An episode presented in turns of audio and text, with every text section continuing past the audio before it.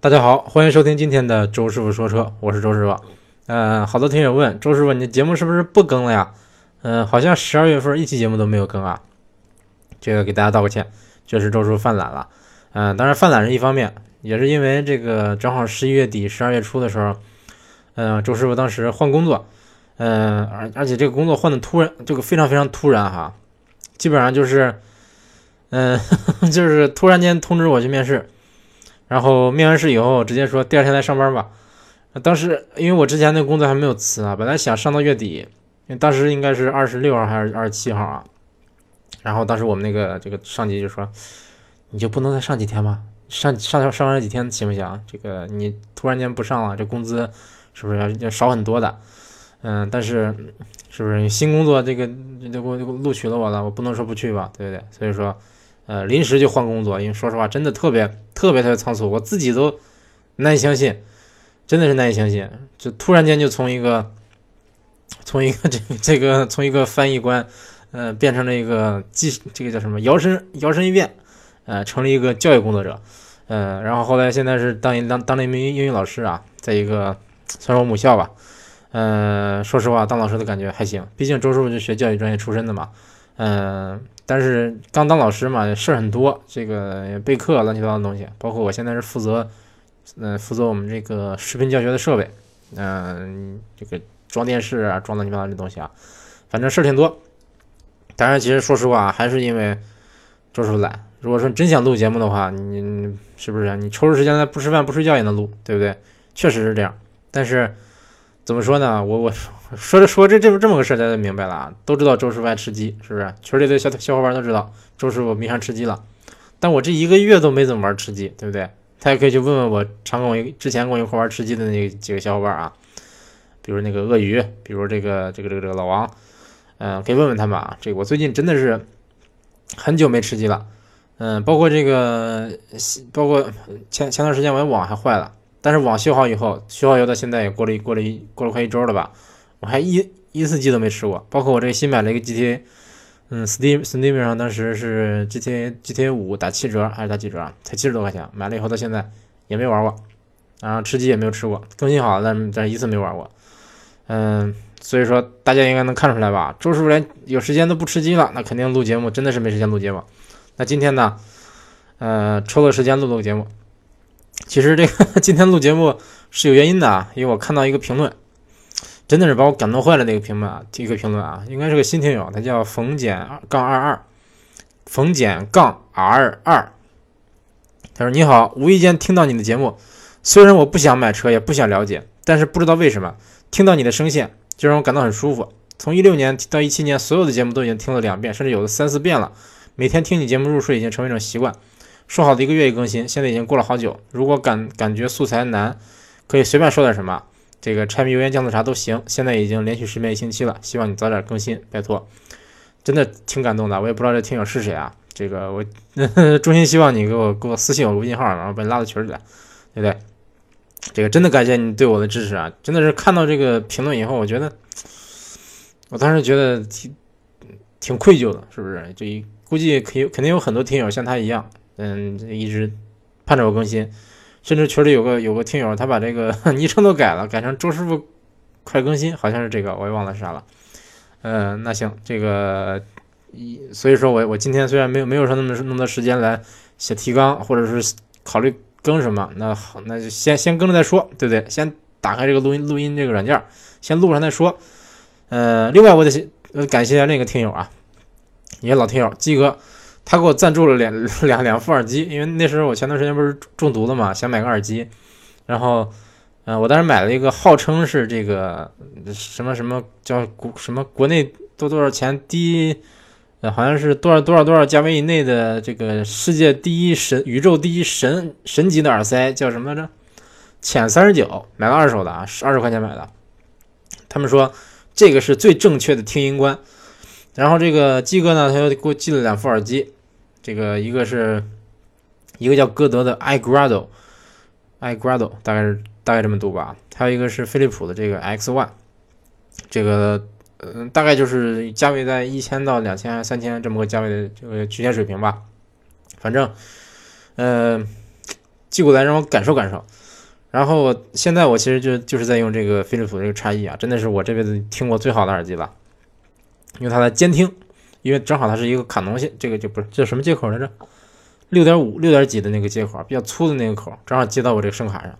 按说我现在这个能听到的这音乐，应该是我现在目前为止能听到的这个，无论从硬件、从电脑加上声卡加上耳机，都是我能 能搞到的最好的音质了。呃，所以说这期节目呢。我也没感觉，没感觉有什么区别啊。但是说实话啊，真的说实话，这个耳机我能感受出来很好。虽然说我对对这个音质的好坏啊，我也不知道怎么评价，可能是我还算一个小白，但是我也能感受到这个用这个耳机听音乐，能听到很多平常我用普通耳机、用苹果耳机听不到的细节，真的就是不一样啊。重新听，我甚至想把我所有的这个音乐库的音乐都听一遍，因为听每个音乐都能感觉到，能听到一些更多的细节来，比如说这个。哎，之前这个音乐这还有还有伴奏还有这个声音的，或者说等等等这样真真的这个这个感觉啊。但是说说实话啊，作为我这么个外行来说，我没感觉说我花几千块钱买个这个耳机，它能让我一听把我听的感动哭了，或者是听得我热泪盈眶，或者听得我吓一跳，我吓跪下来这种感觉没有。所以说我当时瞬间就退烧了，就是真的就是退烧了，就没有再想去买买一个耳机。如果再再让我买个耳机，我是估计会买一个。可能会买买一个这个 那个那个叫什么 K 四二零 K K 四二零，就是就一百多块钱那个耳机，我可能会买买个那个，因为据说是动次大次红红头，嗯，真的是这样。嗯，那这期节目呢，嗯，不能不能说一周问答了，一月问答了，就一年问答，直接这个跨年。碰巧这期节目呢，也是咱们新年的第一期节目，那就回答回答一些去年留下来的问题，给这个二零一七年扫扫尾。嗯，第一个问题也是老听友，周师傅来个小排量涡轮 PK 大排量自吸，各有什么优缺点？你更喜欢哪个？嗯嗯，老生常谈了，对不对？经常有一些什么涡涡轮党和自吸党，呃，这个把自己的支持的这个这这一方哈，比如说把涡轮吹的神乎其神，或者是把大排量自吸吹的神乎其神，对不对？嗯，我感觉哈，首先咱大家接触到的最多的啊，所谓的小排量涡轮。肯定说的不是二点零 T，对不对？肯定不是三点零 T。小排量涡轮你起码排量得小点，对不对？大概就是一点六 T 以下的，比如一点五 T、一点四 T、一点二 T、一点零 T 这种，我感觉叫小排量涡轮。但是大排量自吸，其实说实话啊，这个最早的说说的小排量涡轮和大排量自吸，应该是指的是，比如说最早这个，比如说宝马之前用这个二点五的直六，现在开始换成二零 T 了，对不对？这么对比，那其实有区别的。对不对？如果说你说拿现在小排量涡轮对大排量自吸，比如说我这一点一点五 T，我跟三点零的 V 六比，是不是？我跟 我跟三点六的 V 六比，那没法比，对不对？真没法比，不是一个档次的。所以说，我就拿思域举例子吧。思域之前是一点八的自吸，也不能算大排量，但起码比一点五排量大。现在一点五 T，它们比呢？呃，首先一个优点就是这个一点五 T 换换成一点五 T 涡轮发动机以后，它的这个爆发爆发力是强的多得多。就你真的这个涡轮一介入以后，这个劲儿是很大的。另外就是之前的这个，之前一点八发动机虽然说加速也不算慢啊，有有的人说说思域肉，老思域肉，其实你去开开去，其实你跟当年的同时代的这个这个，比如二零的福克斯比，跟这个呃，比如说跟一点四 T 的速腾比，它绝对没有说算不到肉，没有说动力差那么多，只是说它它其实感给人感觉不快。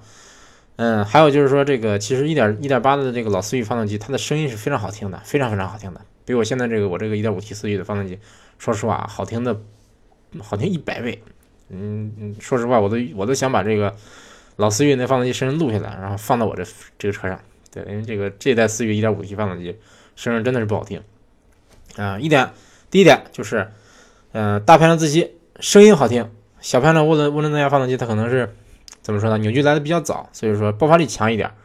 嗯，你就比如说现在什么君越 1.5T，它虽然说排量这么小，拉个那么大的车，但是它其实你真正地板油的话，加速还是有的，还感觉有那么一股子，一股子蛮劲儿的。呃，这就是涡轮的一个优点吧。还有就是说，小排量涡轮发动机在在走一些特定的路况的时候，哈，确实是油耗低。嗯，真真的是，你比如说我的思域啊，我跑一，比如说跑七八十，时速六十到八十的这个公里匀速。嗯，油耗最低能到三点几，三点六、三点七，是不是？这是大排量自吸发动机绝对达不到的，对不对？你像老思域1.8，它它它最低也能到五个油吗？够呛，对不对？你要是更大排量的，那那那就那就更难说了。所以说，这个在特定情况下费省油，但是小排量涡轮发发动机它也是它比较怕拥堵、怕堵车、怕怠速。嗯，所以说我感觉，如果说你跑高速多的话，或者跑省道多的话，这个你可以考虑考虑小排量涡轮发涡轮增压发动机，对不对？很多人可能觉得说啊，小排量涡轮其实市区更适合市区开，其实并不是啊，你开开试试去，这是真真的不适合，对不对？因为排量越大。它这个低扭其实说实话是更足的，就是它起步会更从容一些。嗯，我这车虽然是我这车虽然低扭可以啊，但是有的车，嗯，比如说 1.0T、1.2T，甚至说比如说大众之前的一点四 T，给人感觉好像就是就是涡轮介入以前就没什么劲儿这种感觉。嗯，尤其是你开一开 1.8T 的这个1.8，比如 1.8T 的这个迈腾和 2.0T 迈腾，你开一开，这感觉就比较明显，就是一个。真的就是一个低扭的足不足的一个问题，但是你如果是大排量大排量发动机啊，比如说这个 V 六 V 八的大排量，那说实话，它起步，包括你哪怕是低阶驾驶，它是很顺滑的，很很线性、很平顺的。这个这种感觉就是你开开你就知道了，你你可能想象不出来，有的时候想象不出来，或者说你想象到的跟实际开起来的感觉是不一样的。嗯，那人问我更喜欢哪个？这个。嗯，我感觉啊，如果说你不是不让我加油，你给我个车随便开，就是不不让我加油的话，那我肯定选个排量越大越好，最好最好是八缸、十缸、十二缸、十六缸都行，越大越好，排量越大越好，排量大了是不是没亏吃？除了油耗高以外，对不对？那如果说你让我自己买车的话，虽然说我现在买了个这个涡轮发动机的车，但是并不是代表我多么喜欢涡轮，对不对？嗯，说实话，我个人可能会更喜欢混动一点，对，更更喜欢混动一点。嗯，所以说基本就这样吧，先说到这儿。嗯，然后 A 零零零零零零叔说：“谢谢周师傅解答，为什么一直号称静音的通用没有上榜？”说实话，这个周师傅，我那我周师傅是从来不不会撒谎，不能说从来不会撒谎。周师傅算比较一个比较厚道的一个人啊，那我就告诉大家实话了，就是忘了。之前我还想呢，想这个。呃，威朗，威朗，威朗，结果到到录节目的时候忘了，压根就没想起来通用的这车，威朗和英朗都没想起来，真的是，真的是啊，这个我也不知道威朗是怎么回事啊，真的就是就是 当时没想起来。其实威朗这个那个我感觉 NVH 算挺好的，嗯，算比较好，呃，能不能排上，能不能排上第一？嗯，这个我感觉我因为我没有跟他没有说跟零度对比过，我感觉他大概就是跟零度可能可能处于一个比零度稍微好一点。或者差一点，这么这么个档次吧。这个因为没有对比过，说实话，你要真比 NVH 的话，你得把它开到一个相似的路况，最好同同一段路，同一个时间去比。因为有的，说实话，有的有一些 4S 店啊，它它那路就特别好，嗯，就路特别平，特别平整，然后很细腻，你车开上去就特别安静。然后有的 4S 店就在那外环上，它出出去以后，那个路就是那种大卡车压过来的坑坑洼洼的路，你在那儿开，你就开，无论开什么车都觉得不安静。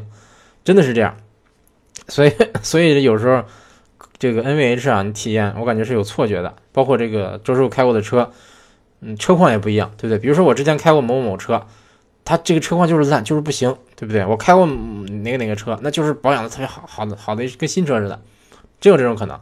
所以说，呃，NVH 这事儿啊，我感觉大家还是最好自己去试。当然忘了就是忘了，真的就是忘了。嗯，看看啊。嗯，这个林长志说啊，怕不能久坐，是不是痔疮要犯了呀？心动汽车之家测的是八点一五还成，不过开了这些天，越来越不喜欢小排涡轮的感觉了，市区走走停停，油门不线性，难称心。早知道就不该把宾利卖了，换换换心动哈。宾利换心动，你猜我信不信？反正我是信了。嗯，感觉。确实，有的人他不适合小排量，他不喜欢这个小排量涡轮的感觉啊。那个堵车，我感觉不一定是小排量涡轮的问题啊，是大众的问题。大众的油门就是不怎么线性。有的人说啊，你胡说，大众油门最线性了，你去开开去，对不对？踩前一半没什么反应。有人说这个日系车贼，日系油门贼。其实我个人感觉啊，不是说日系车油门贼，是大众车或者德国车它太太太不线性，它太不灵敏，前半段踩下去跟没踩一样。我我个人感觉什么叫线性啊？你油门踩多少，车就输出百百分之多少的马力，对不对？你开始输，比如比如前一半，你像比如说我这车吧，我稍微踩一点它就窜了，对不对？那那为什么呢？因为它就是有有这么多马力。你真深踩的话，那就那就快飞起来了。就就这么感觉。但是你比如说我开大众，就感觉前一半哎没感觉，踩到百分之六十，嗯开始走了，百分之七十哎走的快一点了。然后你要是踩踩地板油，嗯就就就就就降档，就五五六千转了，是不是？就感觉反正我我开大众车啊，或者说我开德系车啊，也是感觉市区开着不顺。也不是说德系车，就是就是大众，我感觉这种感觉我不太喜欢。你反正开一点六大众，我习惯挂 S 档开，那感觉还像个车。嗯，基本上就这样。这心动这个车，它，嗯，这百公里加速八迈一五还行，不算慢，大概跟一点五的飞度比差不多，所以可以，嗯，真的可以。下一个问题，嗯，不是问题了啊，好好多听友跟我说说这个手机的事啊。快打起来了，好像这什么小米粉、锤子粉、乱七八糟粉快打起来了。这个淡淡的天成说退了吧，真的很垃圾。我听到看在我听到最后的诚意，买个小米、vivo 也行。我第一个手机是 vivo，还不错。嗯，然后刚才那个听友说周师傅呵呵，我就喜欢你这点，一般人忘了也不会说。哎，我就是忘了，怎么地？你打我呀？嗯，vivo 这个我媳妇儿就是 vivo 啊。嗯，这个我一之前一直听说什么 OPPO、vivo 的手机音质好，但我媳妇儿的手机音质。烂成一坨屎了呀！我天呐，什么玩意儿啊！一百分满分我给打三分，垃圾，超级垃圾，比我比我买过的所有 MP3 的啊，不能说所有 MP3，比我买过的大部分 MP3 音质都差。作为一个手机，音音音质不能那么差，对不对？但是我媳妇的手机啊，我比较喜欢的一点就是它像苹果，就是让我用着很亲切，然后拍照挺好看的。对，它会这个会给你美颜什么的，这个还行。这个山丘二零零八，呃，二零二零八说同意，向周叔推荐小米 Note 三，尽量买一百二十八 G 等等等等等。说我说上市，说他买过坚果 Pro 一代，十几天就出掉了，问题如下：摄像头垃圾，非常垃圾。嗯，割手，运行内存态是过时，用几天开始卡，不保值，上市半年等等等等。说这个所谓的系统人性化是华而不实，等等等等。嗯。我先把这些这些手机的这个这个评论念完啊，然后我再说一下我这个锤子用的感受。然后有人说这个秦西说锤子很好，别退。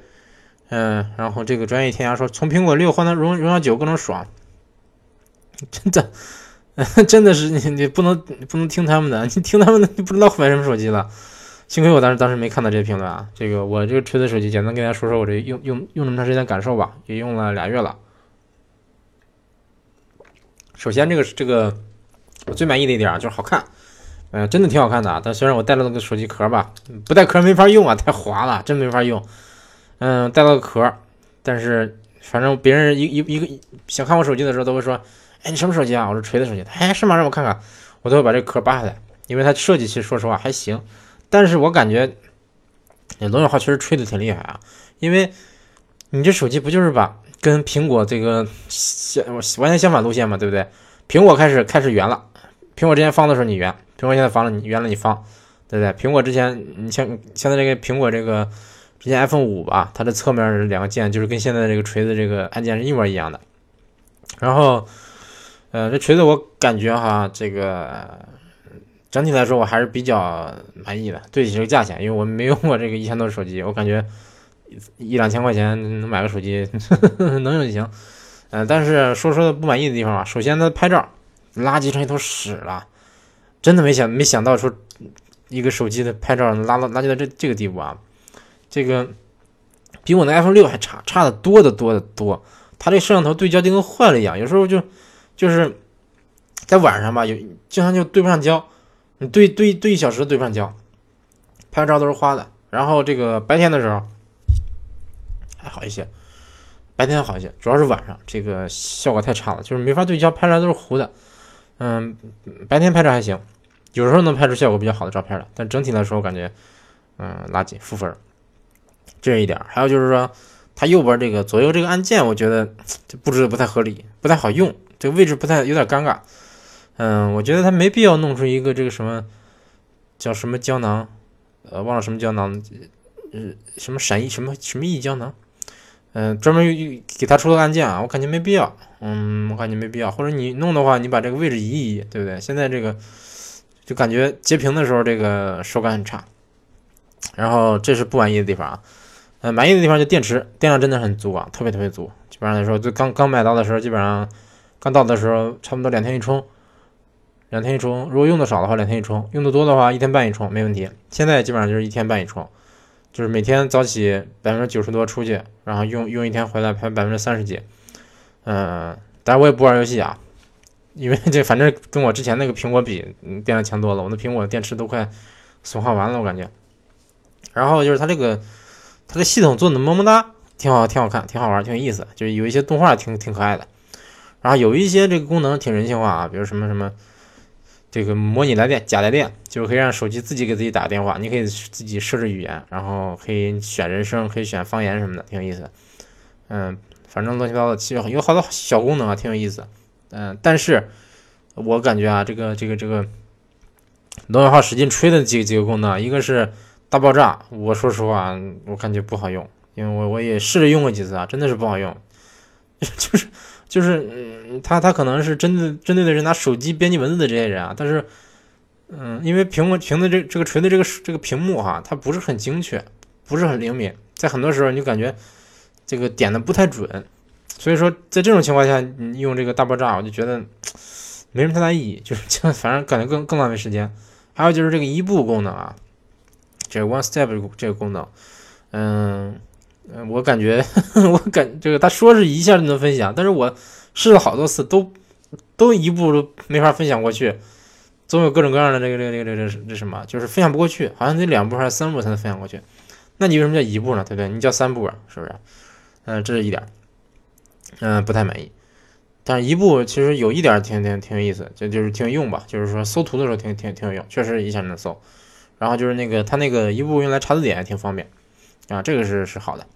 然后它它很多这个一些很细节的地方做的挺好，比如说它这个静音可以定时，嗯，比如说它这个还有啥？嗯，突然间想不起来了。啊，比如说对你装一个软件，它这个这个这个小这个小动画啊，就是这个软件好像是一个空的一个一个一个一个杯子一样，慢慢慢慢往里灌水。然后后来就这个这个一下装好了，这我感觉挺萌的。然后它可以把这个 A P P 的名字去掉，乍一看可能感觉逼格很高啊，但实际上来说，你像我现在如果说把这个这个名字去掉的话，好多这个图标我认不出来，我不知道它干什么的。啊，这个叫闪电胶囊。反正总的来说，我感觉这个锤子系统用着还算还算好用，但是它会莫名其妙莫名其妙的卡。对我，之前有人说刷微博卡。刷微博反正没没怎么卡，但其用其实家用的特别卡，然后微信用微信打开相册也是特别卡，这个甚至说比我之前的 iPhone 六还要卡。嗯，我不清楚是因为我这个手机的问题还是还是什么原因啊？反正这个因为我之前操作这个 iPhone 的时候啊，我我操作极快啊，就是快到我媳妇在旁边看看不清我干什么。但是现在我用锤子，我就动作就慢的多了。但是它好歹是个全面屏。嗯，我不知道它算不算全面屏，反正这屏屏占比挺大的，就导致说，嗯，用惯了以后，你再拿起 iPhone 六就就不想再再用了，就是大屏手机就是这样，用惯了以后你就不想用小屏手机了。嗯，还有就是它这个三个虚拟按键太小了，经常经常会误操作。嗯，还有就是这个锤子手机它的，我这个不是不是锤子手机啊，我这坚果 Pro 二它的这个叫什么重力感应。我觉得有问题，我觉得有问题。这个这个，要么就太灵敏，要么就就就就就没什么用，反正不太喜欢。然后还有就是它的这个，嗯，就是它的这个叫什么？嗯，是光线感应吧？嗯，就这一点，就亮度自动调节这这个这个东西，我觉得，我觉得它这，我基本上都把它关了，因为如果说把它开开的话，它这个调节就很奇葩，变得很奇葩。呃，因为因为它好像是说你多长时间。多长时间不碰这个手机，它就会变特别暗。这个我的我我让我没有找到在在在哪关掉这个这个这个这个选项啊。反正我感觉这这个我不太喜欢。后来我就把它直接调成常亮了，那可能会影影响一下这个续航电池电池续航时间，但是无所谓了。反正基本就这样。嗯，总的来说，可能大家听到这儿觉得说这个这个锤子手机是不是是不是这个 是不是缺点大于优点啊？我感觉。嗯，我反正我个人的感觉啊，我个人对这个锤子的理解，我感觉罗永浩你不如别不别做手机了，你就专门做系统就行了，对不对？关键现在你这个系统确实是有有很有很大的特点，但是，嗯，远远称不上完善。起码我用到现在这个没有死过机，这点我还是比较满意的。呃，有个闪退，有些程序会闪退，嗯，基本上就是这样。那整体来说，这个锤子我感觉还行吧，这个算得上满意。但是这个所谓的我感觉情怀这个词儿站不住脚，因为嗯，你你你你有什么谈你手机有什么可谈情怀的，对不对？你说你要说这个 Air Jordan 的正代鞋 Air Force One，对不对？这些可以说情怀。对不对？你买个老桑塔纳，你你你勉强能跟情怀沾上边儿，对不对？但你手机你怎么跟情怀能沾上边儿？说实话，我就想不通，真想不通，想不通，想不通。好，最后一个问题啊，看看啊啊，我为我非柠檬为何心酸？他说买飞利浦九五零零耳机性价比可以，手机 S 七 Edge 性价比不错。这个九零零我也看过了啊，开始我都有点想买，但是后来听说监听级的耳机就是白开水，嗯，我我说实话不太喜欢白开水，我喜欢那个动次打次轰耳轰头的感觉，嗯，然后这个手机已经买了就不说了啊。最后一个问题，这个叫天堂的金币，Pascal Pascal 是不是？他还专门给我解释了一下，好像帕斯卡是一个物理学家啊，嗯，他说。他说：“这个，请问一下，公路公路 SUV 同样的发动机变速箱有没有全时四驱？有没有差别？呃，我看的是铃木小途一点四 T，顶配和次顶配差一个全时四驱和差速锁。你对这个车有什么评论？哎呀，你全时四驱有全时四驱的，那油耗高一些嘛，对不对？那这这这个，你如果说真的是需要全时四驱，需要四驱的话，就买买顶配吧，对不对？你要是平常都是每天都是大路上开。”这个或者市区代步的话，你根本用不到四驱，你就别买四驱了。或者你南方的，对不对？你这个比如说海南的，常年都是夏天，根本不可能下雪，不可能结冰，不那那你买买全时四驱有什么用呢？对不对？你要是啊，我家东北的黑龙江的，天天每每年可能四个月都是路路上都是冰，那你买个全时四驱，那真的是有用。但最主要还是轮胎。然后他说这个就是麻麻问一下，呃，轩逸和 CRV 的后排哪个更舒服？嗯，CRV 舒服，因为因为 CRV 的空间，这个纵向空间啊，它这个包括头部空间啊，是比轩逸要大一些的。你像我这个身高，我坐进轩逸去，我顶头；CRV 的话，我就可以在里边翻跟头，但是但是翻跟头不不行，但起码我不顶头，就感觉很舒坦，真正开起来那个舒服。嗯，我个人可能可能会倾向于 CRV。嗯，如轿因为轿车跟跟 SUV 是这个舒适性没法比，不能说没法比，就是它不是一个概念。嗯，SUV 它它很它这个这个一般来说坐姿比较直，你就感觉有的人可能比如说这个身高比较矮的人，他可能就坐着就感觉不舒服，他可能觉得轿车舒服。但身高高的人啊，就是特尤其像我这样特别高的人，或者你再高点，一米九、两米，对不对？你坐后排，嗯，身高特别高的话，你腿可能就你坐在轿车的话，腿可能就窝着，对不对？你要是坐坐 SUV 的话，你就能嗯找到一个比较舒服的姿势。嗯，所以说，个人个人感觉，哎，然后后面还有啊，他说，我知道这辆车不是一个级别的，不过我听说轩逸号称好天籁，不知道它的后排沙发的舒适度能不能挑战 CRV。